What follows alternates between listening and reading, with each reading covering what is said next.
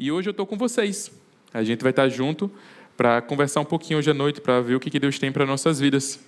E eu gostaria de falar sobre uma, algo hoje à noite que é inerentemente humano, que são relacionamentos. Então, quando a gente pensa no ser humano, automaticamente a gente vai pensar em relacionamentos. Psicólogos, sociólogos, filósofos, seu José o barbeiro, Dona Marta, lá da padaria, a minha vizinha, seus avós, seus tios. Todo mundo tem uma opinião formada sobre a importância de um relacionamento ou sobre o ódio que um relacionamento pode trazer para as nossas vidas. Mas todo mundo já discutiu isso em algum momento sobre isso, sobre relacionar-se. E nós somos seres extremamente relacionais.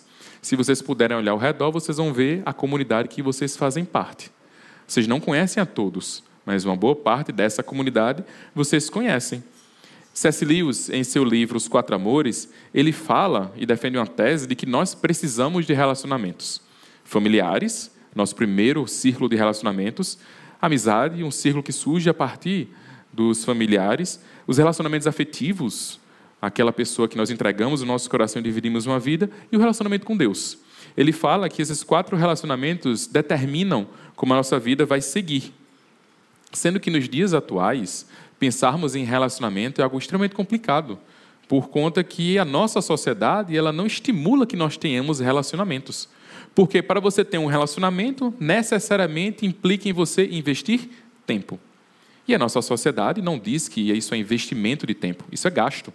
Quem já viu, eu chamar alguns amigos e ir para a Sweet Coffee, passar uma ou duas horas conversando sobre as coisas da vida, comendo alguma coisa, tomando um café. Quem já viu eu perder duas horas da minha vida indo para a praia com alguns amigos, passar um tempo lá.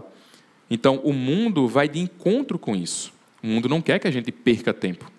Porém, há no coração humano um anseio muito forte de se relacionar com outras pessoas. Até no coração daquelas pessoas que são mais chatas, aquelas pessoas que são antissociais, que têm uma bateria social bem baixa, até mesmo essas pessoas, eles têm uma necessidade muito forte em seus corações de se relacionar com alguém. E a gente para para pensar sobre isso, é, é, muito forte, porque não é algo assim somente da minha vida. Quem me conhece sabe que eu sou o cara dos 90 centímetros de distância, né, que é o tamanho de uma mesa com comida no meio para a gente poder ter um momento de comunhão. Mas isso é implantado no coração de cada um de nós. Se a gente para para perceber, em certa medida a gente gosta de se relacionar, nós precisamos disso. E isso surge do coração de Deus. Porque Deus é comunitário. É Deus Pai, Deus Filho e Deus Espírito. C.S. Lewis fala que é, eles três, enquanto comunidade, vivem em uma dança eterna da plena expressão do amor e pertencimento. E nessa dança eterna tem tanto amor de um pelo outro que transbordou e nos criou. Então nós somos frutos dessa comunidade eterna isso é muito massa quando a gente para para pensar sobre isso. Um Deus que nos criou para se relacionar conosco. É um privilégio para nós termos um Deus que quer se relacionar com a gente. Porém, para o mundo, não é um privilégio. Para o mundo, isso aí é algo errado que deve se acontecer. E aí, nós vamos passar um tempinho nesta noite falando sobre relacionamentos. Não de uns com os outros, isso a gente deixa para falar em outro momento, mas eu queria ter esse tempo da gente hoje aqui para falar do nosso relacionamento com Deus, para a gente poder pensar em como anda o nosso relacionamento com Deus. E eu lembro que eu, pelo menos desde que me entendo por crente, eu fui ensinado que para eu poder ter um relacionamento com Deus, eu tenho que buscá-lo fora, buscá-lo longe, porque Deus habita nos mais altos céus, rodeado de querubins, serafins, anjos, arcanjos, todos os seres celestiais, que Deus está sentado em um trono. Então eu, para poder chegar lá, eu tenho que adentrar esse espaço sagrado. E é um engano a gente pensar que Deus está somente nesse lugar tão distante de nós. Jesus Cristo, desde que nós tenhamos como Senhor e Salvador de nossas vidas, ele passa a habitar os nossos corações. Então, ao invés de a gente ter que subir uma longa escada eterna para buscar a Deus, Cristo nos faz um convite a descermos, até as câmaras escuras dos nossos corações, para ali nós encontrarmos Deus. Quando nós pensamos sobre isso, é, eu lendo sobre um pouco dos pais do deserto, homens santos e mulheres santas que iam para o deserto fugir para tentar encontrar os seus corações e escapar do mundo, eles perceberam que nesse espaço do deserto, onde eles estavam sozinhos, fora da sociedade, não adiantava fugir dos seus desejos, porque os seus desejos acompanhavam eles. Então, nesses desertos, eles aprenderam uma coisa muito importante que toda vez que eu adentro o meu coração, eu percebo as trevas que existem ali dentro. E aqui nós temos um problema muito grande, né? Se eu tenho um coração que tem trevas, por que eu preciso ir até ele para buscar a Deus? Dois motivos. Um, porque antes de você e eu descermos ao nosso coração para buscar a Deus, Deus já foi lá. Segundo motivo, Deus tem uma estranha mania de trazer luz às minhas trevas. Quando tudo era sem forma e vazio, Deus disse: haja luz. E é muito importante isso porque nós precisamos aprender a nos relacionar com um Deus que é extremamente pessoal. Então nós necessitamos também ser pessoais com Ele. Mas, Marcos, como é que eu vou fazer? Como é que eu vou ter esse relacionamento extremamente pessoal com Deus? Da forma que Ele nos propõe. Deus tem um método de se relacionar com a gente e Ele nos convida a fazer parte disso. Não é um método fácil, não é um método é, tranquilo para os nossos corações, é um método extremamente constrangedor, mas que, se eu aceito isso em minha vida, eu tenho uma grande liberdade. Eu queria meditar com vocês hoje num salmo que é considerado um dos mais lindos hinos sagrados. Ele é chamado de a coroa dos salmos. Alguns autores chegam a considerá-lo o salmo mais glorioso e excelente de todo o livro uma das mais sublimes composições do mundo, e ressalta, como nenhum outro salmo, a presença de Deus em nossas vidas. Vamos abrir nossas Bíblias no salmo de número 139. Vocês podem me acompanhar lá? Salmo de número 139. Alguns estudiosos apontam que esse salmo é, ele é semelhante ao nível de conhecimento como no livro de Jó. Então, quando você olhar para o Salmo 139, o nível de conhecimento que Davi tem de Deus é semelhante àquele que Jó fala lá no final do livro dele, no capítulo 42. Eu conhecia antes de te ouvir falar, agora eu te conheço por quem você é. Então, é esse salmo que nós utilizaremos por base de relacionamento com Deus. Amém? Todo mundo achou? Misericórdia, alguém? Vamos lá, Salmo 139. Leia comigo. Senhor, tu me sondas e me conheces. Sabes quando eu me sento e quando eu me levanto. De longe percebes os meus pensamentos. Sabes muito bem quando trabalho e quando descanso. Todos os meus caminhos te são bem conhecidos. Antes mesmo que a palavra me chegue à língua, tu já a conheces inteiramente. Tu me cercas por trás e pela frente e pões a tua mão sobre mim. Tal conhecimento é maravilhoso demais e está além do meu alcance. É tão elevado que eu não posso atingir. Para onde eu poderia escapar do teu espírito?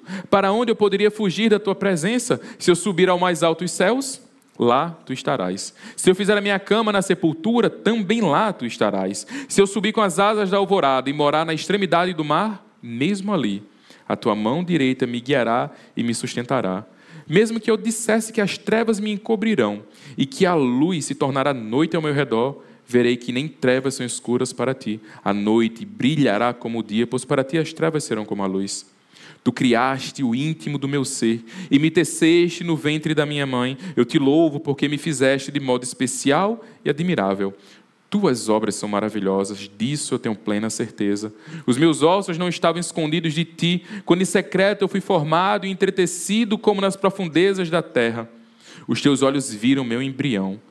Todos os dias determinados para mim foram escritos no teu livro, antes de qualquer um deles existir.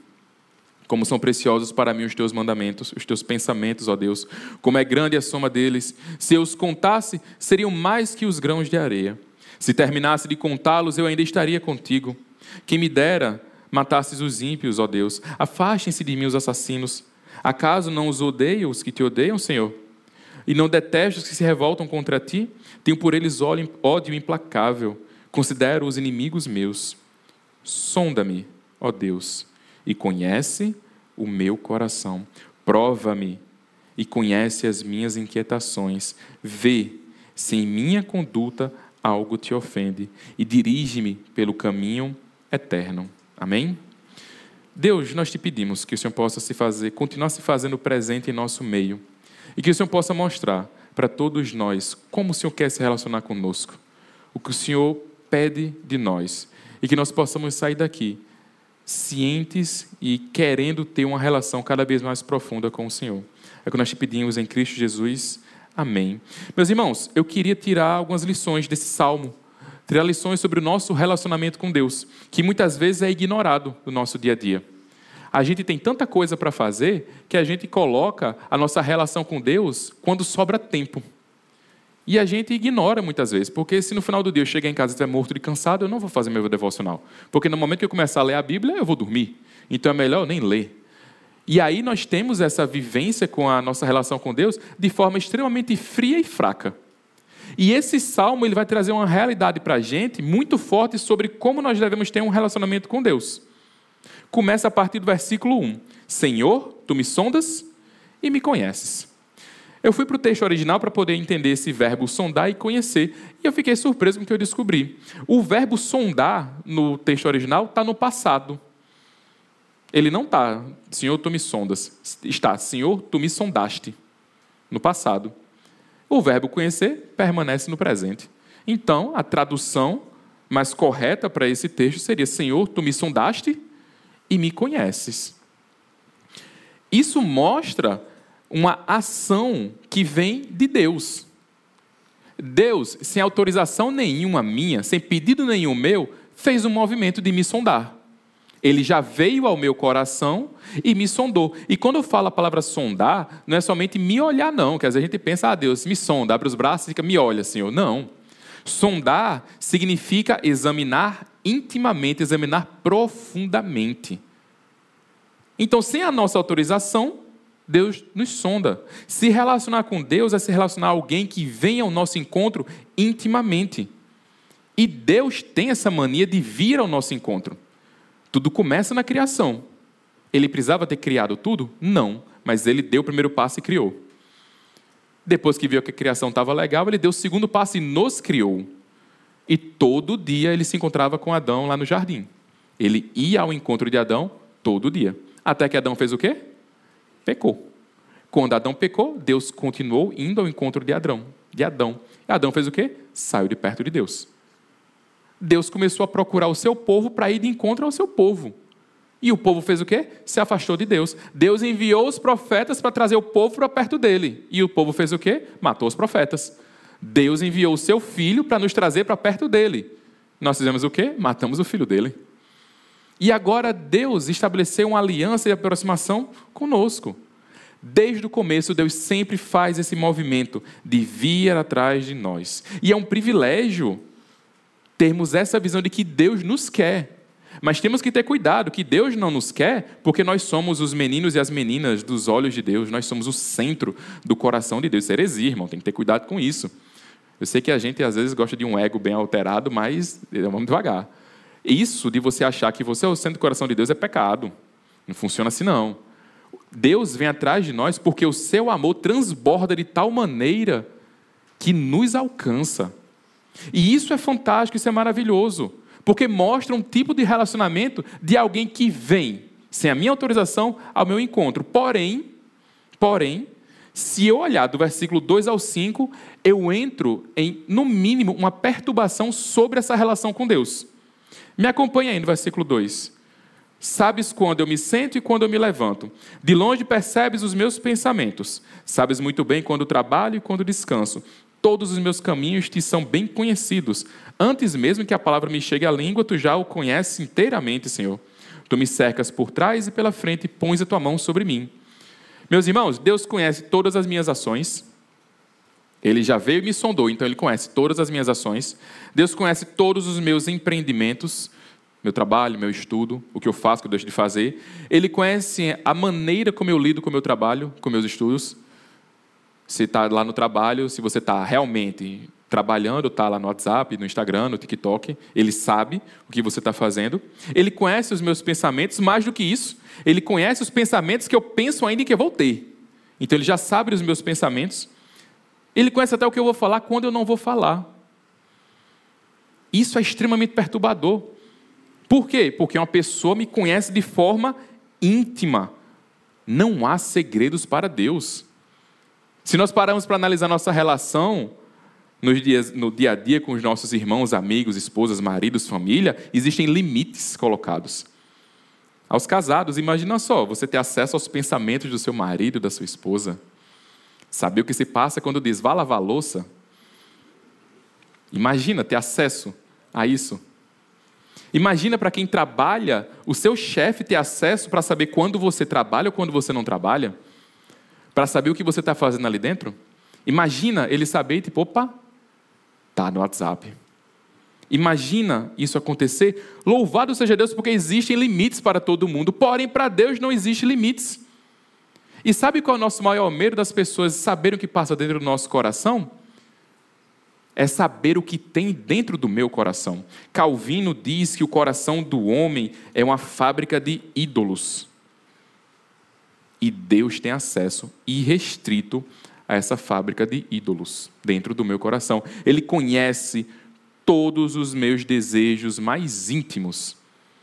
Tudo aquilo que eu escondo de todo mundo, Deus conhece.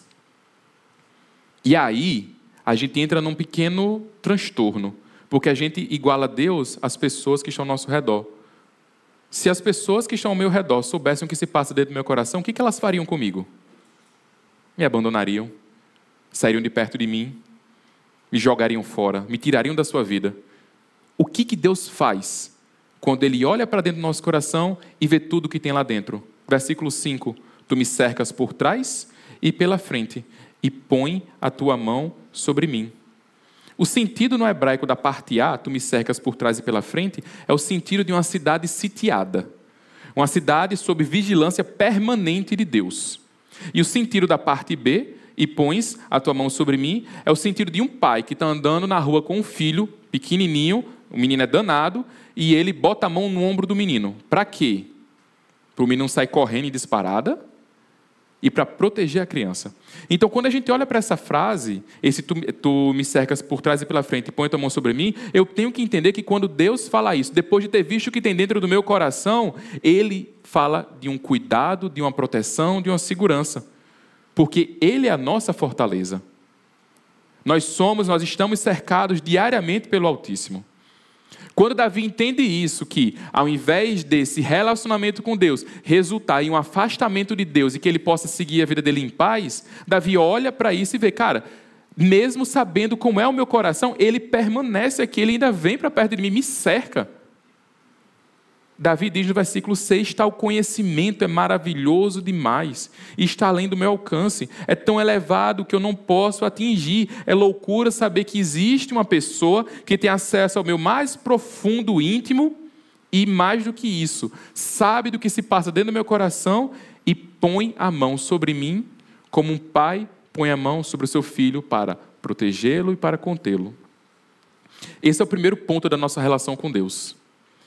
Ele me conhece e não há segredos meus para ele. Sabe o que Davi faz quando ele entende isso? Versículo 7. Para onde eu poderia escapar do teu espírito? Para onde eu poderia fugir da tua presença? Nós não queremos esse nível de vulnerabilidade. Então, quando a gente se vê vulnerável na presença de Deus ou da presença de qualquer pessoa, o que, que a gente faz? Foge. Quem ensinou isso para gente? Adão. Esse não. Adão, Adão bíblico. Adão, Adão. Adão vivia com Deus. Adão estava com Deus. Adão desfrutava da presença de Deus diariamente. Adão pecou. Qual foi a primeira coisa que Adão fez? Se escondeu por quê? Teve vergonha. Vergonha de quê? De ter sido visto nu. Adão esqueceu que quando ele pecou e ele foi entendeu que ele estava nu, existia uma vida anterior a esse período, a esse momento em que ele estava nu na presença de Deus o tempo todo. Deus o conhecia, Deus sabia quem era Adão, Deus sabia o que ele estava fazendo. E a pergunta que Deus faz para Adão, Adão, onde estás, não é localização geográfica, não. É uma pergunta para Adão refletir o que ele fez da vida dele. Foi um pedido que Deus faz, Adão, onde é que estás? Para que Adão observasse o coração dele. E nós aprendemos isso com Adão. Toda vez que nós entramos em um relacionamento muito mais profundo, muito mais vulnerável, nós corremos. E Deus nos coloca na parede nesse sentido. Porque não tem como esconder nada dele. E a gente fica com medo, a gente foge de Deus. E aqui nós temos um dos grandes paradoxos do ser humano. Nós ansiamos por sermos conhecidos plenamente e nós temos medo, terror de sermos conhecidos plenamente. Porque isso vai gerar na gente um nível de vulnerabilidade que vai trazer medo de sermos vistos como nós somos. Brené Brown é uma pesquisadora que ela estuda sobre vergonha e sobre vulnerabilidade.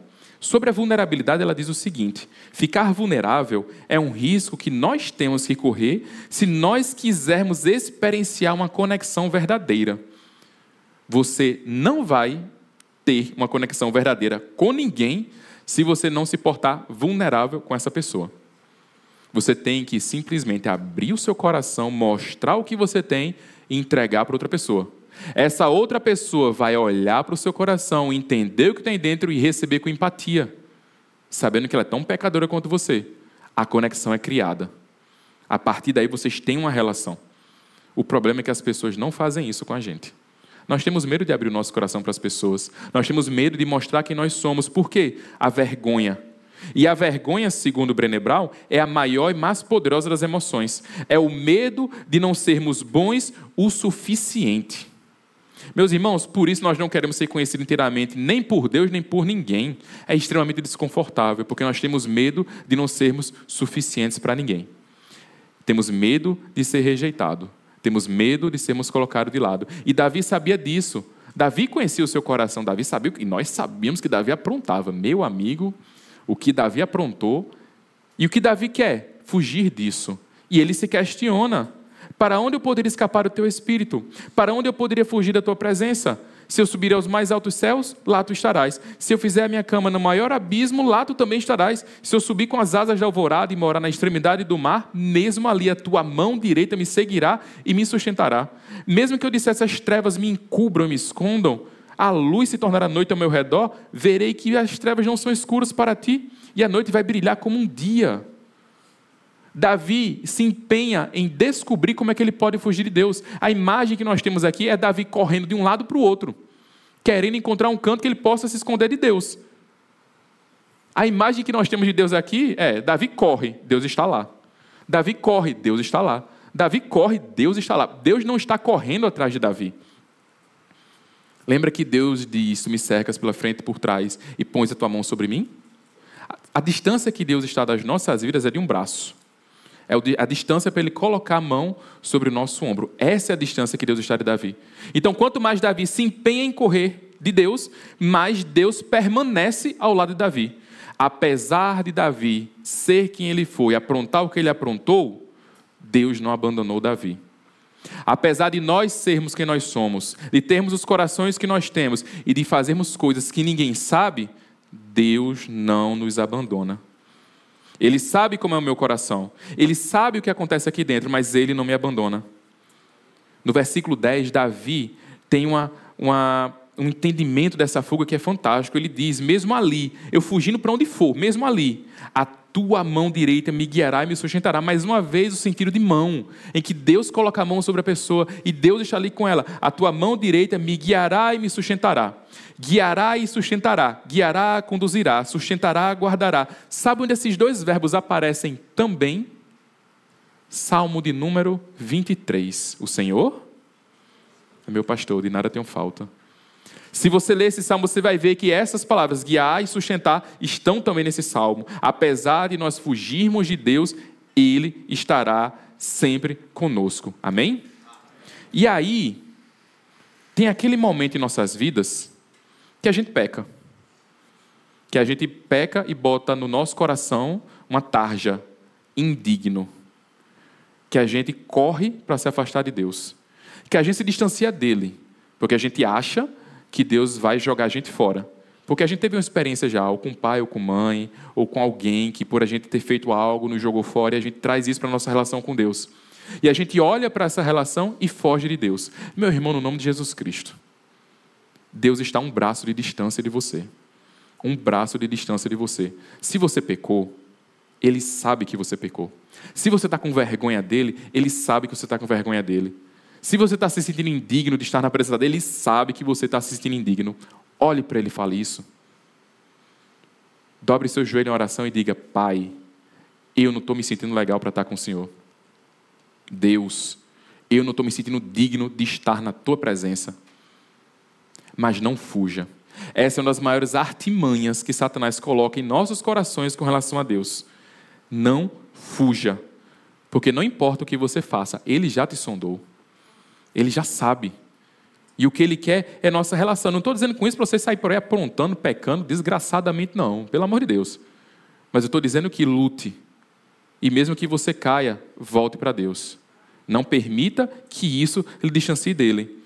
Apesar de qualquer coisa que possa acontecer em nossas vidas, ele sabe de todos os detalhes da nossa história. Tudo, nós não conseguimos surpreender Deus, surpreender Deus em momento nenhum. Sabe por quê? Porque Deus é o Deus da nossa história. Versículo 13 nos mostra um Deus que, desde o ventre das nossas mães, vem conduzindo cada passo que nós damos. 13. Tu criaste o íntimo do meu ser e me teceste no ventre da minha mãe. Os meus ossos não estavam escondidos de ti, quando em secreto eu fui formado e entretecido como nas profundezas da terra. O verbo que Davi usa aqui é tecer.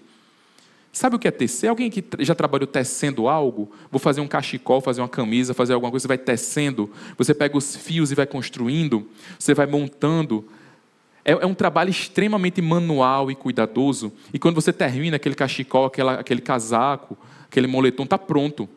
E é uma obra de arte que você olha, cara, que massa. Foi feito com as minhas mãos. E Davi, quando mostra nesse, nesses dois versículos para a gente, ele diz que Deus fez questão de nos tecer de nos segurar com tranquilidade e construir a nossa vida. E ele fala no versículo 14: Eu te louvo porque me fizeste de modo especial e admirável. As tuas obras são maravilhosas, disso eu tenho plena certeza. Não é a arrogância do salmista, ele percebe que o que Deus faz com suas mãos são obras maravilhosas. Sabe o que isso significa, meu irmão, minha irmã? Você é uma obra maravilhosa de Deus. Eu vou repetir, porque às vezes a gente só escuta o que o pregador está falando assim e tipo passa batido, né? Eu quero que você medite nessa frase. Você é uma obra maravilhosa de Deus. Pense sobre isso. Você, apesar de tudo que possa ter acontecido na sua vida, é uma obra maravilhosa de Deus. E aí eu vou pedir uma ajuda de todos vocês. Tem gente que nunca escutou um elogio desse na vida. E nós não sabemos se essa pessoa está sentada ou não ao nosso lado. Tem gente que se acha a pior obra de Deus e não percebe o quão maravilhoso é. E eu gostaria de pedir para você olhar para a pessoa do lado, dar um abraço nele, um abraço nela e dizer com todo o carinho do mundo: você é uma obra maravilhosa de Deus. E abençoe a vida dessa pessoa.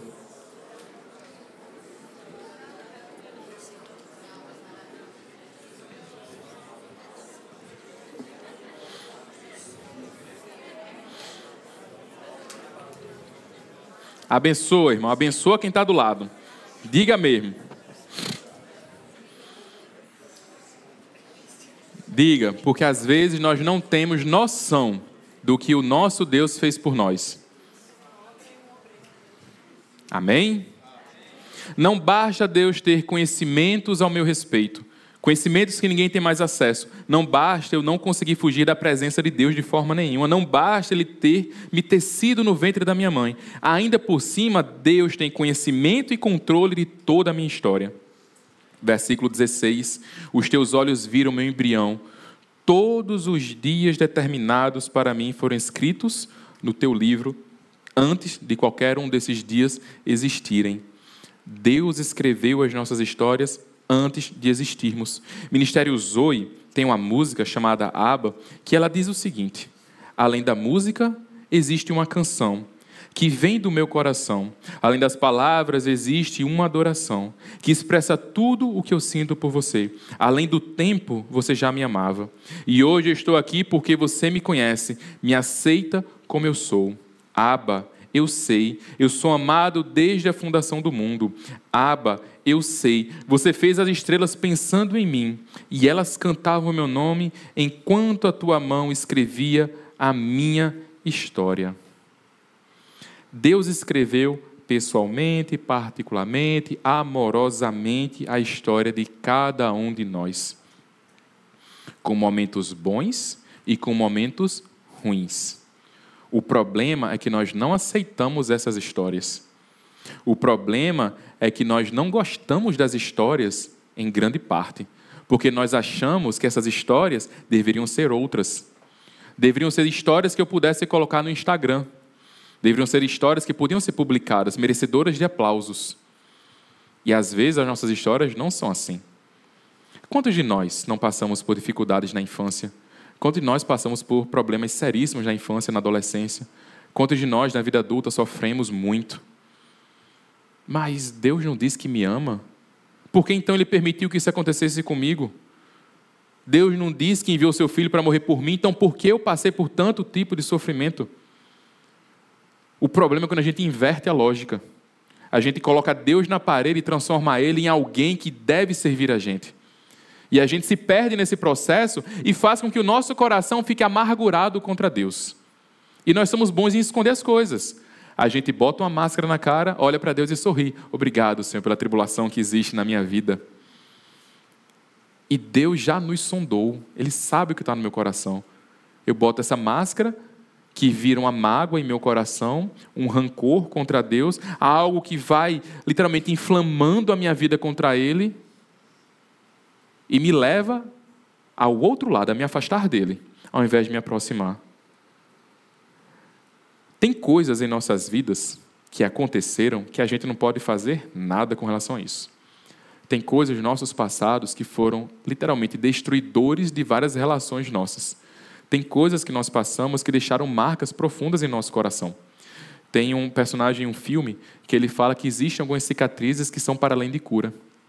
São cicatrizes que tem no nosso coração, no nosso corpo, que infelizmente vão nos acompanhar.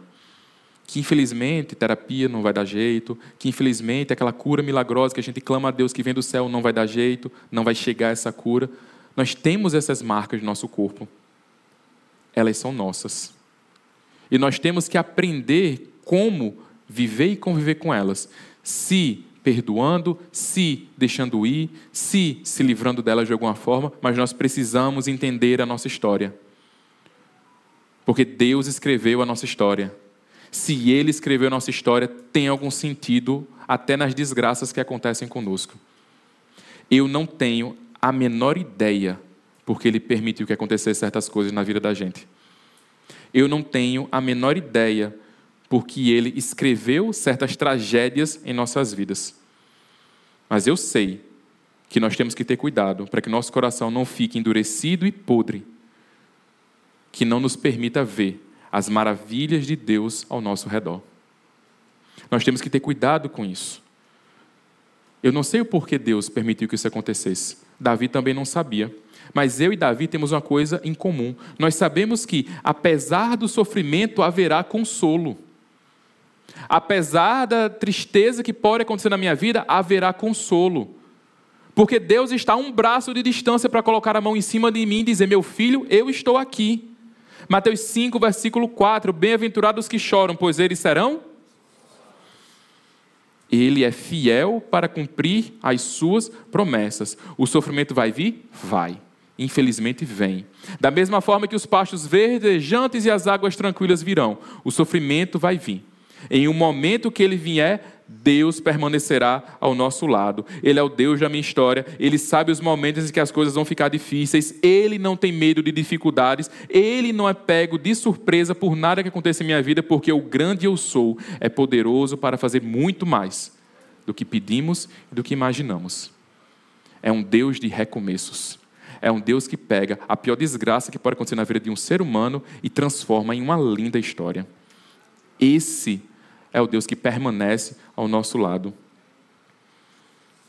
Capítulos ruins podem aparecer. Tenha certeza que o consolo virá. Quando Davi entende tudo isso, Davi chega numa encruzilhada na vida dele. Porque o Deus que me conhece, o Deus que não me abandona, o Deus da minha história, está querendo uma relação comigo. E Davi se vê impotente perante esse Deus. Nós nos vemos impotentes perante esse Deus. O que eu posso fazer? Como é que eu posso resistir a essa pessoa que sabe de tanto, que faz tanto, que me rodeia, que a mão dele está distante de mim de um braço, que está ali presente em minha vida? Davi tinha dois caminhos a seguir. Um, fugir de Deus, como Adão nos ensinou. Dois, mergulhar de cabeça nesse relacionamento. E aí nós temos que entender uma coisa com Deus.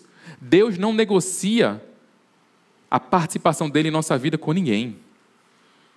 Ou você está com ele em um relacionamento ou você não está. Não tem meio termo para Deus. Deus não quer metade da gente. Deus não quer aquela parte em que eu separo um pedaço do. Não, Deus quer a gente por inteiro. E isso é muito complicado, porque muitas vezes nós jogamos com Deus e dizemos, ó, nessas áreas o Senhor pode, nessas outras áreas não. Não, Deus quer a gente por inteiro.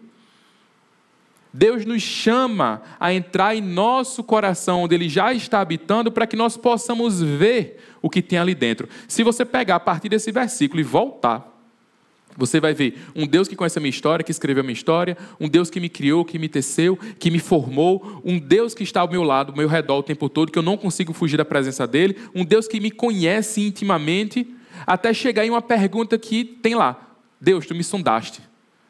Deus, tu me sondaste. Então a gente vê que é um processo de dentro para fora. E nesse processo é um movimento que nós precisamos descer as câmaras escuras das nossas almas e ver o que tem ali dentro. Davi decidiu ficar e se relacionar com Deus. E ele chega a uma conclusão sobre esse relacionamento, versículo 17: Como são preciosos para mim os teus pensamentos, ó Deus, como é grande a soma deles. Se eu os contasse, seriam mais do que os grãos de areia. E se terminasse de contá-los, eu ainda estaria contigo. O versículo 18, a primeira parte no hebraico, ele fala: Deixe-me contá-los, Deus, os seus pensamentos, deixe-me contá-los. Mais do que areia, eles são muitos. Eu acordei e tu ainda estás comigo.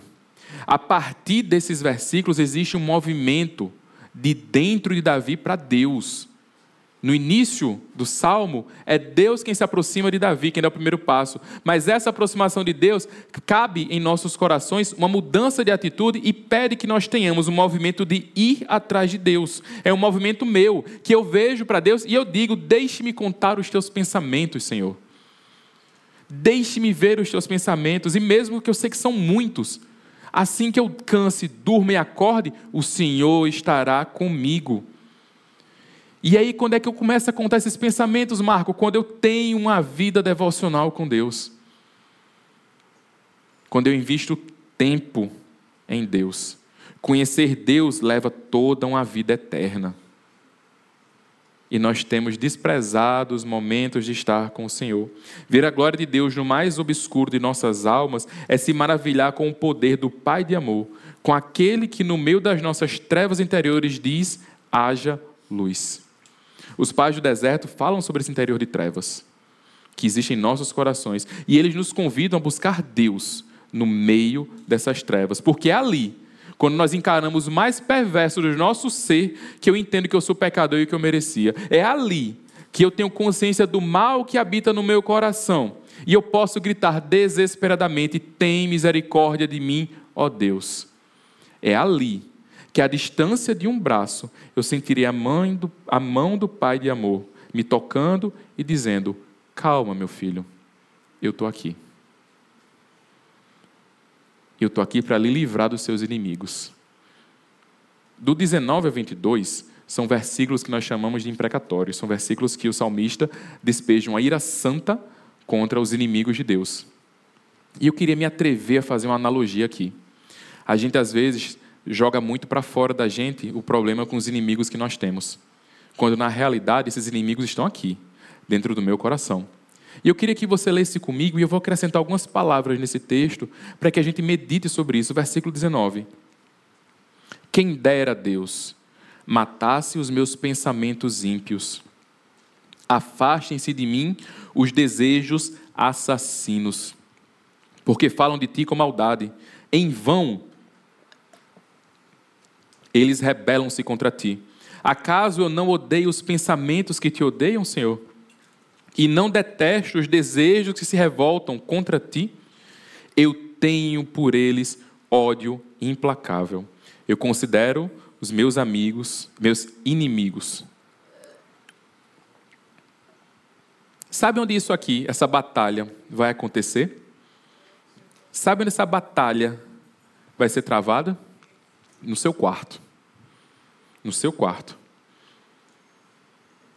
Às vezes a gente trans, transfere todo o processo para aqui para dentro da igreja e espera que no domingo venha uma mensagem reveladora ao meu coração que transforme o meu coração de glória em glória, que eu fique simplesmente outra pessoa. Pode ser que aconteça. Mas essa luta, essa transformação, esse ver esses pensamentos ímpios e colocá-los debaixo da vontade de Deus acontece no meu quarto, no meditar na palavra. E nós não meditamos na palavra de forma interna. A gente medita na palavra de Deus de forma externa. A gente lê para fora a palavra de Deus. E a gente esquece que quem tem que ler a gente é a palavra de Deus. É a palavra de Deus que tem que falar o meu coração. É ela que tem que me ler. A gente acha que buscar Deus é buscar Deus lá fora, quando o amor dele já nos alcançou aqui dentro. Nós temos que ter essa, esse entendimento que nós precisamos buscar a Deus e meditar em Sua palavra para que ela possa causar transformação em nossas vidas. Mas nós só teremos transformação em nossas vidas se nós dedicarmos tempo a essa palavra. Pastor Marcelo já vem falando há um tempo sobre Lectio Divina aqui na igreja. Lectio Divina é um modo de você meditar sobre as palavras. É um modo bem antigo. E é, é consta, assim, de forma bem rápida, em você separar um tempo em silêncio meditar na palavra, ler um trecho da Bíblia e depois orar sobre isso. E os problemas surgem a partir daí, silêncio. A gente não gosta de ficar em silêncio. Incomoda. Passar alguns, alguns segundos em silêncio já deixa a gente angustiado. Não, ele não vai falar nada, não, não vai dizer nada. Mexe com a gente. Porque nós somos hiper, hiperestimulados o tempo todo. E a Lectio Divina nos convida a ficar em silêncio. Porque é no silêncio que eu faço antes de ler a palavra de Deus que eu vou sentir toda a bagunça que está aqui dentro, que meu coração vai ferver. E não é um silêncio de tipo, ah, vou passar aqui 10 segundinhos de cabeça baixa. Não, um silêncio de 5 minutos, 10 minutos. Meu Deus, Marcos, 10 minutos em silêncio, 10 minutos em silêncio. 5 minutos. A gente faz uma básica de 5. E o meu coração vai começar a borbulhar. Muitos pensamentos vão surgir aqui dentro, coisas que me afligem, coisas que me perturbam. E eu vou, depois desse tempo, abrir a palavra de Deus. E vou ler um trecho dessa palavra por cinco minutos. Aquele trecho, não é ler, ler a Bíblia um atrás versículo atrás de outro, não. É ler aqueles, aqueles poucos textinhos ali, aqueles poucos versículos. Entendendo que aquela palavra fala comigo no meu hoje. Que aquela palavra está falando ao meu coração no agora. Que aquela palavra está me lendo no agora. E a partir disso, a partir do meu silêncio que trouxe coisas escondidas no meu coração, a partir dessa leitura da palavra que fala para mim no agora, eu vou ter uma oração que fala sobre aquilo que eu estou vivendo. E essa oração, eu particularmente prefiro escrever, porque às vezes a gente fala e ninguém escuta. Escrito está marcado em algum canto, e eu transformo isso em realidade. Quando eu silencio, eu vejo todo o caos que há no meu interior. Eu coloco esse caos diante de Deus e peço a sua amorosa ajuda para vencer essas guerras internas. Eu peço para que nas minhas trevas interiores, com o pecado me assolando diariamente, com as lutas que eu travo, que Deus diga: haja luz. É assim que nós nos relacionamos intimamente com Deus em nossos corações. Agostinho, em seu livro Confissões, ele diz: Por amor de ti, é que eu faço.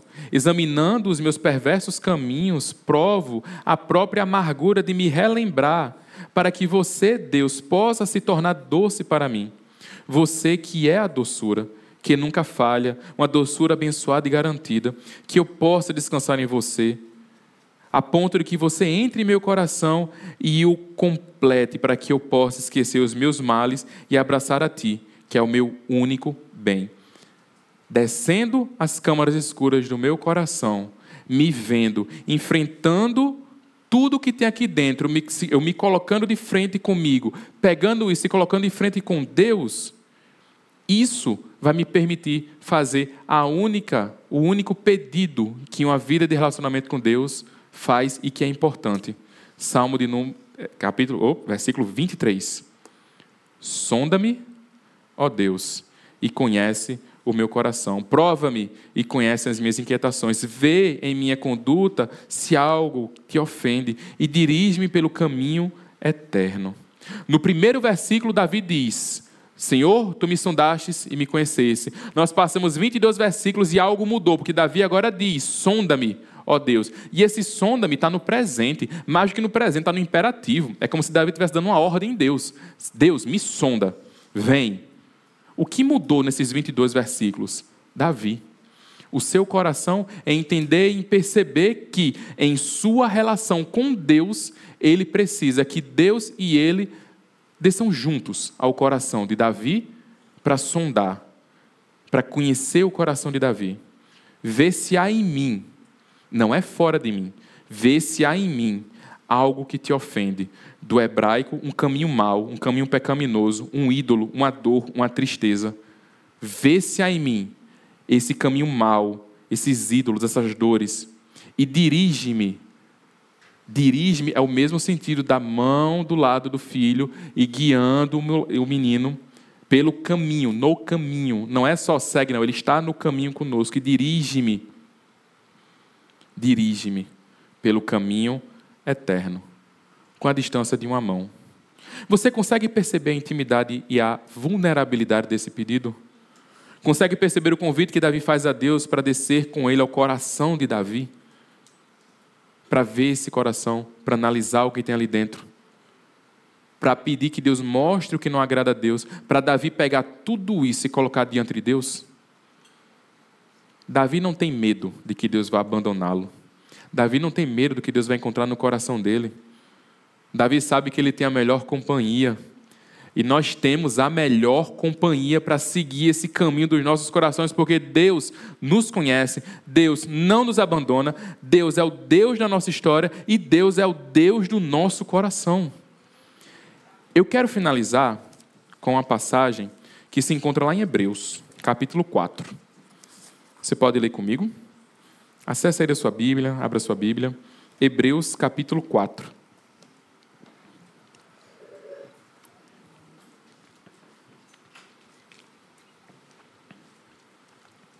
Hebreus capítulo 4, versículo 13.